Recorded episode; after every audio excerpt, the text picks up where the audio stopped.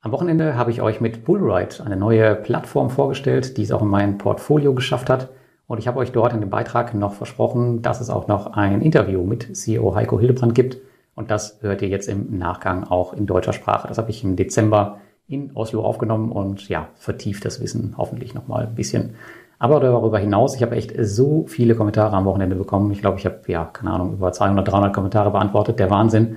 Und ich habe ihn aufgrund dessen nochmal zu unserem Community Meeting am 7.3.2022 eingeladen. Dort wird es dann einen abgeschlossenen Zoom-Raum geben, wo er sich ja euren kritischen äh, Fragen stellen wird. Wenn ihr Bock drauf habt, ähm, dann schaut mal in die Show Notes. Dort findet ihr einen Link zur Telegram-Gruppe, worüber wir uns organisieren. Und ja, dann bin ich mal gespannt, äh, was er da zu euren Fragen so noch zu erzählen hat. Und ansonsten wünsche ich euch jetzt viel Spaß beim kurzen Interview mit Bullride CEO Heiko Hildebrand. Wir sind jetzt zusammen mit Heiko, der ähm, dem CEO von Bullride, richtig? Ähm, ja, zumindest dem Mitgründer. Genau, ja. Mitgründer. Okay, du bist mhm. einer von fünf Gründern, richtig? Von fünf Gründern, ganz genau. Ja, vielleicht erzählst du zu Beginn ähm, ein bisschen mehr über deinen Background und wer du bist. Ich denke mal, dich kennt noch niemand äh, aus meiner Community bis jetzt. Genau. Ähm, also ich ähm, habe mit Online-Marketing angefangen, habe äh, mich 2014 selbstständig gemacht und äh, habe seitdem mehrere Firmen gegründet, alle im Bereich Online-Marketing, insbesondere Partnership-Marketing oder Affiliate-Marketing. Und äh, die bekanntesten Marken äh, in der Holding, die wir aufgebaut haben, sind Target Circle, das ist quasi eine Technologieunternehmen, äh, dann CircleWise, äh, das sich quasi mit Partnership Management und Dienstleistungen beschäftigt und äh, MetricWorks im Bereich AI äh, mhm. tätig ist. Mhm. Ja, bei CircleWise klingeln jetzt bestimmt doch einige äh, Investoren Ohren, weil das werden Sie wahrscheinlich kennen, weil ich ja schon lange mit euch auch zusammenarbeite. Genau. In einem anderen Bereich. Ja, quasi so. von ganz von Beginn an. Ja. Genau. Als einer der ersten Investoren im Bereich oder beziehungsweise Publisher und Investoren im Bereich Peer-to-Peer. -Peer. Und jetzt hast du angefangen mit ähm, vier anderen Personen Bullride ähm, zu gründen und ähm, zu führen. Und so wie ich das verstanden habe, also Bullride ist ein Marktplatz für Elektroscooter, die kauft ihr von Investorengeldern und verleiht die dann an ähm, Verleihservices und ähm, die Investoren verdienen daran mit, richtig, an dem Verleih? Ganz genau. Also die Investoren übernehmen quasi in dem Fall auch, ne, wir bezeichnen die als Käufer ne? weil die Investoren die Scooter von uns direkt kaufen. Mhm. Das heißt, äh, der, der in dem Falle Investor oder der Käufer besitzt immer das Recht auf diesen Scooter als Vermögensgegenstand und von diesem Vermögensgegenstand, den, den übereignet er uns quasi und vertraut uns den an und äh, wir platzieren den bestmöglich bei externen Marken. Ne? Mhm. Bisher es, handelt es sich dabei um zwei Eigenmarken, Büspark und Swoop. Mhm. Aber wir erweitern das Marktportfolio dahingehend, dass wir auch externe fremde Marken anbieten. Mhm. Ja, auf dem Marktplatz, so dass man quasi aus mehr Marken, aus mehr Ländern auch auswählen kann, um quasi als ähm, Investor oder als Käufer mehr Möglichkeiten einfach zu haben, mhm. aus ähm, verschiedenen Perspektiven, auch äh, was Risikoprofile angeht, als Investoren auswählen zu können. Aktuell sind das seid ihr fokussiert auf Norwegen und Finnland, richtig? Ganz Mit euren genau. eigenen Marken. So, jetzt gibt's ja auch noch die anderen bekannten Marken, die man mit Sicherheit auch in Deutschland kennt, wie Tier oder Lime. Warum seid ihr mit euren Eigenmarken konkurrenzfähig zu denen? Also da gibt's mehrere, mehrere Gründe. Insbesondere wird man feststellen, dass bei Tier und bei Lime und bei Voy und bei Bolt äh, die Präferenz dahin geht, dass die in großen Städten sind. Das heißt mhm. also ne, Großstädten oder zumindest bei Voy gibt's sowieso eine ganz klare Direktive, nur Städte über 100.000 Einwohner. Das ist bei den anderen nicht ähn, zumindest relativ ähnlich. Mhm. Das heißt, die bewirtschaften manchmal kleinere Städte mit, aber nur wenn sie im Großraum der größeren Städte, wo sie sowieso schon aktiv sind, sind. Das heißt, unsere Strategie ist genau die umgekehrte. Das heißt also, wir konzentrieren uns auf Kleinstädte und mittelgroße Städte. Das mhm. heißt also im Prinzip alles bis 100.000. Äh, und das quasi in den Ländern, skandinavischen Ländern, wo quasi die Einkommenskraft relativ hoch ist und wo wir uns auf diese Städte, wo wir auch genug Potenzial in diesen Städten sehen, insbesondere wenn es Städte sind, wo viele Studenten sind, äh, wo äh, viele Unternehmen sind, äh, aber auch wo viele Bars, Restaurants, also wo eine relativ starke Kulturszene ist. Ne? Mhm. Das heißt also, das ist wichtig, damit man quasi auch immer von A nach B ne, ähm, fährt. Das ist die eine Sache, deswegen Konkurrenzfähigkeit. Ne? Aber dann könnte man sagen, was ist denn, wenn die auch in die Städte kommen? Mhm, genau. Das ist ja die logische Konsequenz. Irgendwann kommt das vielleicht. Irgendwann kommt das. Allerdings muss man sagen, dass die Städte da sehr rigoros vorgehen. Das heißt also, normalerweise bekommt man ein gewisses Kontingent. Da gibt's äh, zwei Möglichkeiten, die auch manchmal kombiniert werden. Aber manchmal sind es Maximalkontingente. Zum Beispiel eine Stadt sagt, nicht mehr als 500 Scooter. Und dann gleichzeitig, jede Firma bekommt auch nur maximal 100. Mhm. Ne? Manche Städte sagen auch nur, es können so viele kommen, wie wollen, aber die dürfen maximal 100 mitbringen. Was eben dazu führt, dass wir die Sicherheit haben, dass die anderen auch nicht mehr Scooter haben als wir. Das heißt, wir können quasi zu den gleichen Bedingungen mit denen konkurrieren. Mhm. Es wäre anders, wenn die sagen würden, wir können 400 Scooter mitbringen oder 500 oder 600 Scooter. Dann würden die uns einfach verdrängen aus dem Markt. Das ist aber in dem Falle gar nicht möglich. Das heißt, also in allen Städten, wo wir sind, haben wir solche Kontingente. Und das äh, sichert uns quasi unseren Anteil an der Stadt. Und jetzt ist es so, dass je besser wir wirtschaften, ne, umso mehr Marktanteile mit diesen 100 Scootern erwirtschaften wir quasi. Mhm. Und da wir lokal präsent sind, ist es für uns deutlich einfacher, dort profitabel zu arbeiten. Deutlich einfacher. Das heißt, es hat, fängt quasi bei der Organisationsstruktur an, beim Lager, bei der Reparatur, bei allem, was quasi Scooter betrifft. Ja. ja. Und ihr seid natürlich auch die Ersten, die da gewesen seid. Also ja, also wir sind aber nicht immer, also bisher waren wir immer die Ersten. Mhm. Das ist natürlich ein Riesenvorteil. Äh, aber wir gehen jetzt auch vermehrt in Städte, wo wir vielleicht im letzten Jahr schon ein Konkurrent war. Mhm. Ne? Aber wir versuchen, die Konkurrenzsituation vorher auszuloten, bevor wir die äh, Entscheidung für eine neue Stadt treffen. Mhm. Und mit diesem Marktplatz an sich seid ihr ja auch äh, First Mover, beziehungsweise ich kenne keinen anderen Marktplatz für Scooter. Warum ist vorher noch keiner auf die Idee gekommen? Ich glaube, das ist ähm, erstmal ist das Business sehr stark dominiert mhm. von einigen Playern und äh, da fließt ganz, ganz viel Wagniskapital von Venture Capitalist eben ein in diesen Bereich. Und ich glaube, dass bisher noch niemand, ich sage mal, kleineren und, und Kleinstinvestoren die Möglichkeit eröffnet hat zu investieren. Das heißt, wenn man die Möglichkeit hätte, wäre da, glaube ich, schon viel mehr Interesse da gewesen. Aber der Markt war bisher komplett intransparent und geschlossen. Mhm. Das heißt also, ne, wenn wir den öffnen wollen, muss quasi irgendeiner den Anfang machen. Irgendeine Marke muss sich quasi öffnen oder beziehungsweise ein Marktplatz muss es für mehrere Marken gleichzeitig öffnen. Und äh, ich glaube, das ist der wesentliche Grund, warum man quasi in dem Bereich noch keine Scooter-Investitionen gesehen hat. Mhm. Vielleicht ein wesentlicher Punkt, Lars, ist, dass es auch ein Problem ist, wenn man Marken auswählt und sagt, ich vertraue denen mit meinen Scooter, mhm. sind ja meine, ist natürlich das ganz große Problem, was passiert denn, wenn die Marke pleite geht, in Konkurs, in irgendeiner Art und Weise nicht performt, das kann natürlich auch sein, ähm, Scooter beschädigt werden dort ne, in übermäßigem Maß oder verloren gehen, dann hat man natürlich ein Problem. Man möchte ja gleichzeitig mit dem Vermögensgegenstand immer noch Geld erwirtschaften, ja. hat aber gleichzeitig das Problem, was soll man denn machen? Also man ist ja gebunden quasi.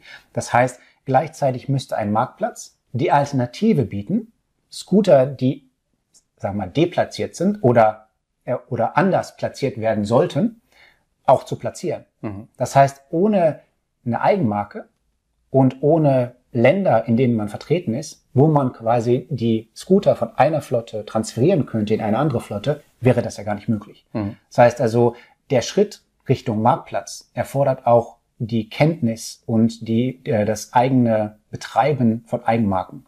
Und ich glaube, dann muss man nicht nur Marktplatz und Finanzmarktplatz sein, sondern auch Expertise bei der App-Entwicklung mitbringen und so weiter. Und ich glaube, die meisten werden davor eher zurückscheuen. Hm. Du hast eben von eigenen Scootern gesprochen, das ist ein gutes Stichwort. Also ein, also jeder Investor kauft eigentlich einen Scooter und man verkauft auch, kauft auch keine kleinen Anteile daran, also keine 10 Euro, sondern ein Scooter kostet 1000 Euro. Das ist quasi der Mindestanlagebetrag.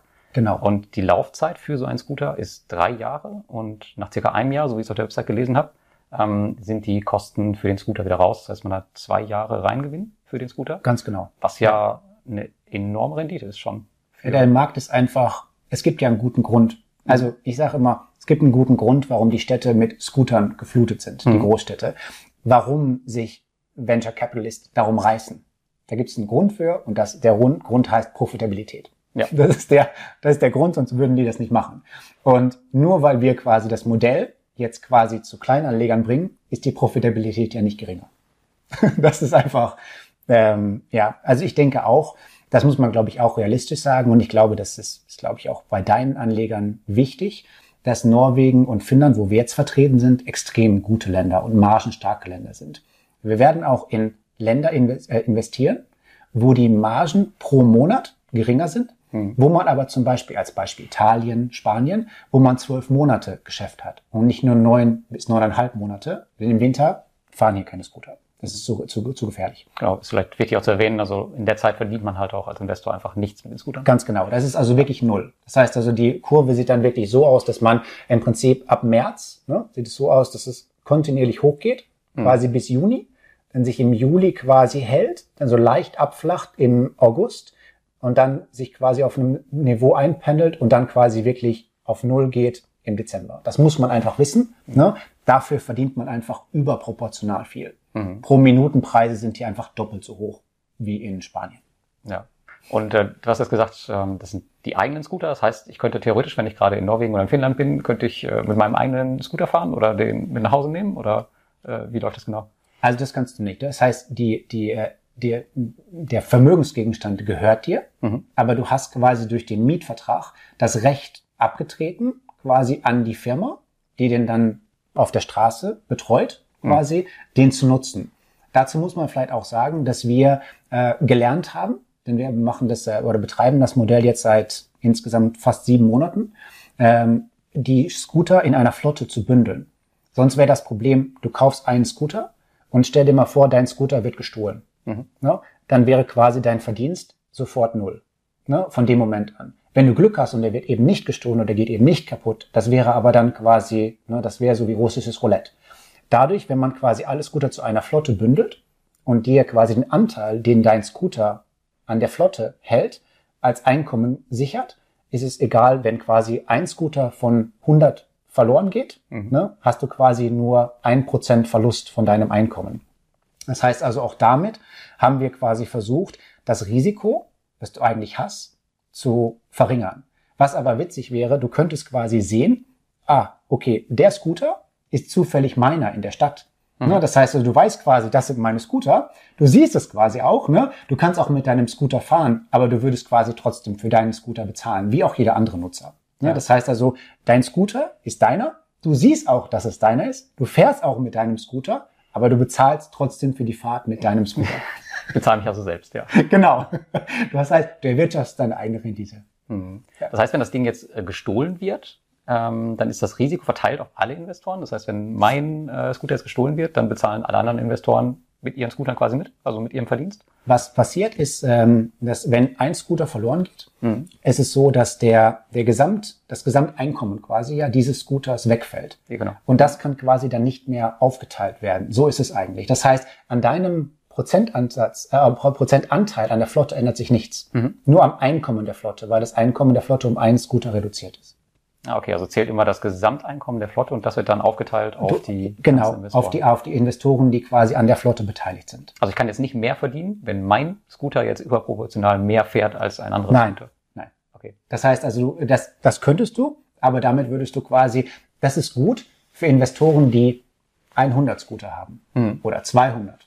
Da ist es gut, da würde sich das wahrscheinlich rechnen. Aber wenn du einen Scooter hast, ist das Risiko so groß, dass der Scooter zum Beispiel kaputt geht oder dass der verloren geht und so weiter. Das passiert nur, um das mal ins Verhältnis zu setzen, bei ungefähr zwei bis drei Prozent der Scooter. Mhm. Aber wenn du genau davon betroffen bist, wenn du zu den zwei bis drei Prozent gehörst, dann ist das Risiko einfach viel zu groß. Und das geht einfach bei kleinen Investoren einfach nicht. Ja. Das heißt also, wenn man sagt, okay, wir wollen das attraktiv gestalten, ist dieses Risiko einfach existenziell.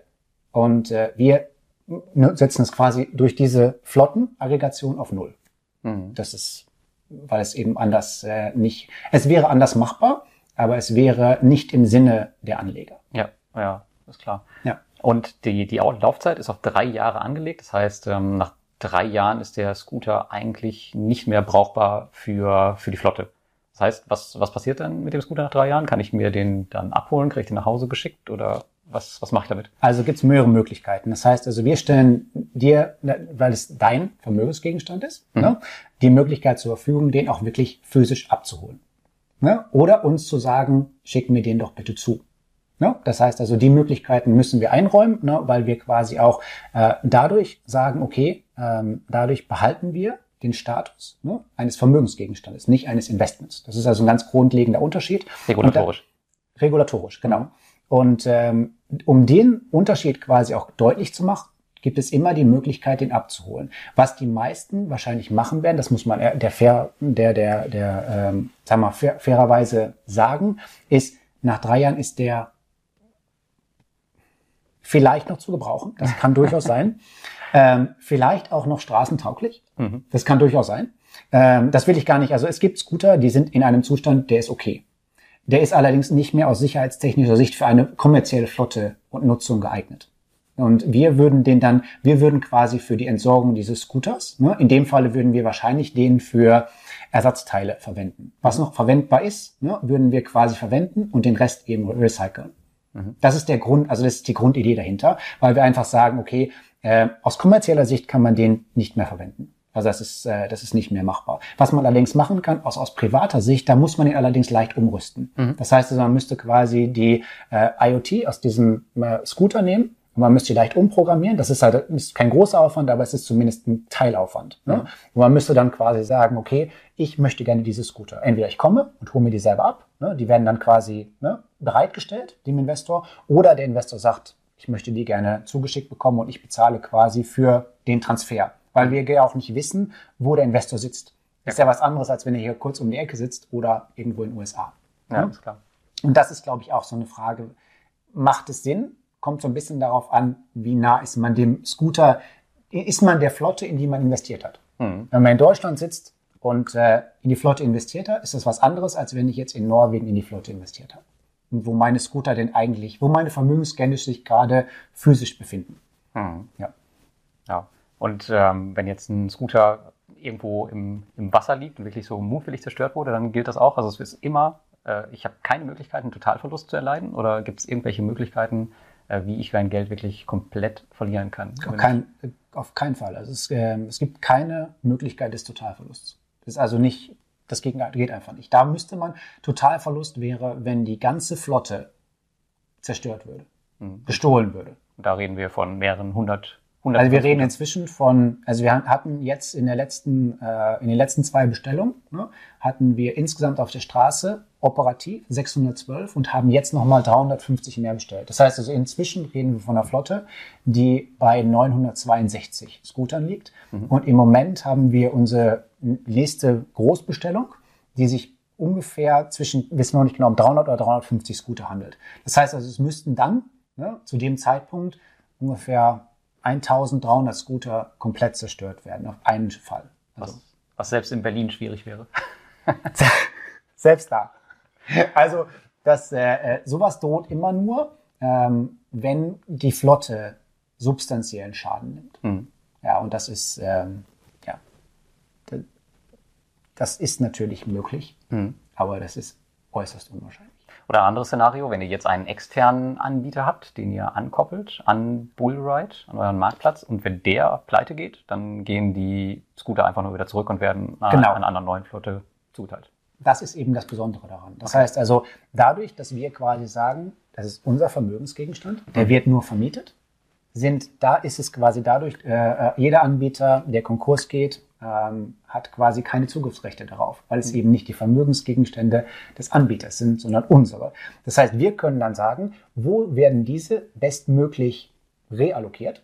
Darum geht's ja im Prinzip. Ja. Und äh, da können wir dann quasi äh, gemeinsam, normalerweise würden wir das in solchen Fällen gemeinsam mit den Investoren entscheiden, wo sollen die denn eingesetzt werden. Da wird es mit Sicherheit Begrenzung geben. Also mhm. da wird man nicht sagen können, die Flotte befindet sich gerade in Großbritannien und fünf Investoren wollen äh, fünf Scooter in Finnland haben und drei in Deutschland und so weiter. Wir würden dann quasi sagen, wir transferieren die Flotte insgesamt ja, von Großbritannien nach Norwegen mhm. als Beispiel und setzen die quasi dort ein. Das heißt also, in solchen Fällen würden wir quasi eine sehr aktive Rolle übernehmen und auch die Möglichkeiten und Optionen begrenzen, die dann die einzelnen Eigner hätten. Mhm. Ja, auch dann kann man dann sagen, das versuchen wir jetzt, mit dem Aufbau eines Secondary Market. eben ähm, über den Zweitmarkt das zu regeln, indem man dann sagen könnte, ah, ich möchte das eigentlich nicht, ich möchte aber aussteigen ne? Mhm. und ich möchte die Möglichkeit anderen überlassen. Das wollen wir, so dass wir auch dann quasi, ich sage mal, die Optionsmöglichkeiten, die wir vorher einschränken, wieder erweitern würden. Mhm. Das ist also die, ja, sagen wir mal, die Philosophie dahinter. Auf jeden Fall ja ähm, für alle, die bei Mythos investieren, vielleicht ein bisschen anderes System. Also wenn man da halt seinen Kreditgeber verliert oder seinen Kredit, dann ist das Geld halt weg. Aber hier hat man halt immer noch den Vermögensgegenstand, genau. der halt äh, variabel eingesetzt werden kann. Und der ist sogar relativ hoch, weil ich glaube, wir alle haben über die Lieferkettenprobleme schon häufig gehört in den letzten Monaten und gesprochen. Das heißt also, ein Scooter ist ein Vermögensgegenstand, der im Moment extrem viel wert ist. Denn die Möglichkeit, Scooter aus China zu beziehen, und die Transportkosten, die dann anfallen, um die Scooter von China nach Europa zu transportieren, sind extrem hoch. Mhm. Das heißt also, wir reden wirklich von einem sehr, sehr liquiden Vermögensgegenstand. Als Beispiel, ähm, wir haben für den letzten Container, den wir in China bestellt haben, und zwar haben wir einen ganzen Container mit Scootern bestellt, 176 Scooter, haben wir statt 900 Dollar 22.000 Dollar bezahlt mhm. für einen Container. Das ist krass, ne? Ja, das heißt also, die Verfügbarkeit dieses Vermögengegenstandes und der Wert, den es quasi generieren könnte hier in Europa, ist sehr hoch. Das heißt also auch da, ja, das ist eben keine letztendliche Garantie, mhm. aber es kommt zumindest sehr nah ran. Mir fiel gerade noch, noch ein, wenn man, also der Vermögensgegenstand gehört einem jetzt selbst, der Scooter, und ihr kriegt den ja zu einem ganz guten Preis. Also wir kaufen die Dinger für 1000 Euro und am Markt sind die ja durchaus teurer. Ja. Ähm, wäre es auch möglich, sich den nach dem Kauf von euch zu holen und privat zu verkaufen? Wäre das profitabel für den Investor? Klar, das ist nur eine Frage, die nach den drei Jahren sind kommerzielle Scooter nicht mehr das, also was der Privatmann mit seinem Scooter drei Jahre lang macht, der denkt sich, ach, der Scooter sieht noch toll aus mhm. ne? und der ist noch wirklich toll in Schuss und äh, den kann ich noch weiter verkaufen und so weiter. Bei kommerziell genutzten Scootern ist es ein bisschen was anderes. Ja. Also der Scooter wird nicht so ankommen, wie der Privatmann sich denkt, oh, den kann ich aber super bei eBay. Also ich würde das Bild dann nicht unbedingt, den kann er noch nutzen. Kann man also das ist, neu streichen. Das heißt, die sind, die Qualität ist viel besser. Die sind viel robuster als private Scooter. Mhm. Äh, die sind ganz anders montiert, ganz anders gebaut, ganz anders gewartet. Also wir reden hier wirklich von, von wirklich super komplexen Maschinen. Also es ist wirklich, das sind wirklich äh, Investitionen. Also der Scooter an sich hm. ist, wenn man den am Markt so kaufen würde, wäre der ungefähr 1600, 1700 Euro wert. Wir kriegen den, weil der kommerziell ist und so weiter und weil wir den in so großen Kontingenten kaufen, einfach deutlich günstiger. Verdienen nichts an diesem Scooter selber. Darum geht's nicht. Es geht quasi darum, an den Umsätzen, die der Scooter generiert, zu verdienen. Und deswegen, ja, man kann den Scooter natürlich selber nutzen und man kann ihn auch beziehen. Aber da muss man dann sagen, okay, was kostet es denn, den von Norwegen nach Deutschland zu schicken? Mhm. Ne? Das ist die erste Sache. Und dann, was würde denn dieser Scooter auf eBay noch erlösen? Ja. Ich glaube, die einzig wirkliche Alternative ist, zu sagen, ich nutze den noch selber, aber da muss man technikaffin sein. Okay. Quasi. Deswegen bieten wir eben an, zu sagen, wir recyceln den, weil auch das würden ja Kosten sein, die irgendwann anfallen würden, ne? ähm, wenn er eben nicht mehr, auch nicht privat genutzt werden würde. Das ist eine Sache. Und wir würden den quasi als Ersatzteillager verwenden, sodass die Kosten für den Erstankauf stabil bleiben. Mhm. Denn äh, indem wir die Ersatzteile nutzen und die direkt, äh, die Scooter damit wieder instand setzen, profitieren ja die Investoren automatisch wiederum davon. Mhm. Insbesondere die, die reinvestiert haben. Ne? Das heißt also, das kommt ihnen ja zugute. Das heißt also, dass alles, was quasi wieder in Umlauf ist an Ersatzteilen, fließt ja wieder in die Flotte ein. Ja. Das heißt also, wir haben quasi dieses Modell gewählt, um quasi die Option zu schaffen, aber gleichzeitig auch eine Empfehlung zu geben, was wir quasi damit, was wir idealerweise mit so einem Scooter machen würden. Mhm. Okay, rein praktisch. Also ich habe jetzt einen Scooter für 1000 Euro, der läuft drei Jahre. Ich habe den Kaufpreis nach circa einem Jahr wieder raus, mhm. hätte dann 2000 Euro reingewinnt und könnte mir dann nach den drei Jahren Laufzeit wieder zwei neue Scooter davon kaufen, die wiederum drei Jahre laufen. Ganz genau. So grob. Ganz genau. So sollte das, ähm, so sollte das Modell eigentlich funktionieren. Wir glauben daran, dass es langfristigen Wertaufbau bringen könnte. Mhm. Und natürlich auch, indem wir das Geld ähm, verwalten ne, und dass das Geld äh, äh, bei uns liegt und der Investor entscheiden kann, ob er sich ausbezahlt oder im Prinzip reinvestiert, ist die Reinvestition ja nicht steuerpflichtig. Mhm. Das heißt also, äh, in dem Fall, es fallen erst Steuern an mit Auszahlung. Okay. Was natürlich auch ein riesen Vorteil ist. Das ist ja, auf jeden Fall ein, ein, wichtiger Punkt für deutsche Investoren, ja. Ja. Auf jeden Fall, ich glaube, ich würde mir, wenn ich meinen ersten Scooter einmal durch habe, dann würde ich mir den auf jeden Fall gerne abholen und mal selber testen, wie sich so ein Ding fährt. also wie, wie sich mein eigener Roller fährt, wenn ich hier mal wieder in Norwegen bin. Ja, weil das ist, ähm, also du, du, äh, wir sind ja hier in Oslo, ne? das heißt, Lillestrøm ist unsere, unser, unsere größte Garage, unser größtes Lager und auch unsere größte Werkstatt. Mhm. Das heißt, äh, da hast du quasi jederzeit Zugang und kannst quasi auch die Scooter live auf der Straße testen. Mhm. Na, das ist also, ähm, das ist ja das Gute daran. Ne? Du hast quasi das Physische, du siehst es quasi, ne? wo sind die eingelagert, äh, wo werden die repariert, wo sind die auf der Straße. Ne? Du, hast, du kannst jederzeit wirklich sehen, wie und wo deine Flotte arbeitet. Mhm. Jederzeit. Und wie sich quasi auch deine Einkommensströme täglich zusammensetzen. Ne? Das heißt, du hast sogar die Möglichkeit, dich täglich auszuzahlen. Ne? Wenn, wenn, das, äh, wenn das gewünscht ist. Mhm. Das heißt, äh, das ist jetzt nicht die äh, Standardeinstellung, weil es einfach äh, organisatorischer Aufwand ist und die Transaktionskosten hoch wären dafür. Aber möglich ist es eben. Ne? Das heißt, wir wollen ja, dass die Investoren sehen, dass sie ganz einfach ihr Geld jederzeit abheben können. Mhm. Das ist einfach, ähm, glaube ich, das Beste. Super spannend. Ja. ja. Und ähm, wenn ich jetzt einen Scooter kaufen möchte, äh, wie schnell kommt der, also wie, wie, schnell verdient der Geld? Ich möchte jetzt einen Scooter kaufen, melde mich bei euch auf dem Marktplatz an. Ähm, wann, wann geht's los? Also die Saison fängt ähm, Mitte März an. Mhm. Das heißt also, jetzt werden alle Weichen bestellt, um quasi die neuen Scooter aus Rotterdam zu bestellen. Das heißt, äh, das werden Segway-Scooter sein. Ähm, Segway kennen die meisten noch ne, von diesem genau, Roller. Ja. Ganz genau. Und ähm, die haben sich auf, äh, auf Scooter spezialisiert, in der größte Hersteller der Welt. Mhm. Und äh, die haben ein Zwischenlager, Segway Europe, in Rotterdam.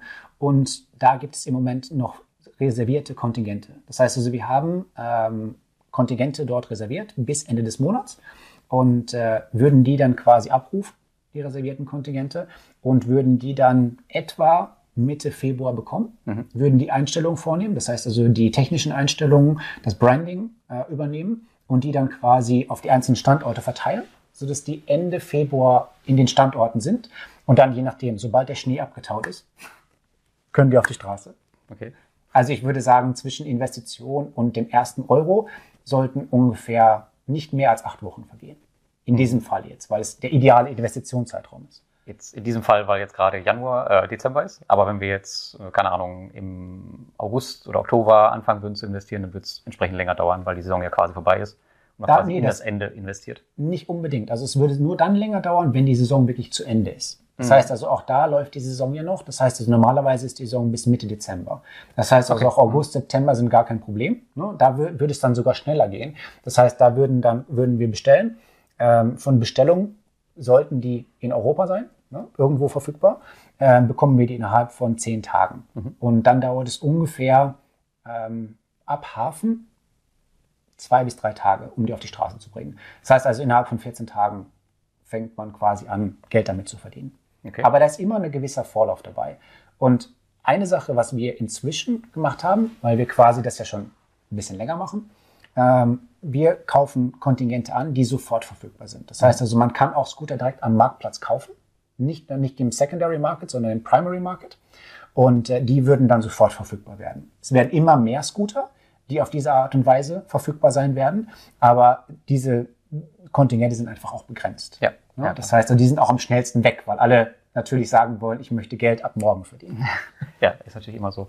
Ja, aber ich glaube, das ist eine coole Alternative auf jeden Fall oder eine coole Ergänzung für jeden P2P-Investor beispielsweise oder für jeden anderen Investor auch. Ich glaube, äh, viele haben Scooter noch nicht in ihrem Portfolio und ähm, ja, ich bin auf jeden Fall dabei und äh, danke fürs Interview. Alles klar. Und schauen wir mal, wie das so läuft. Ich danke dir.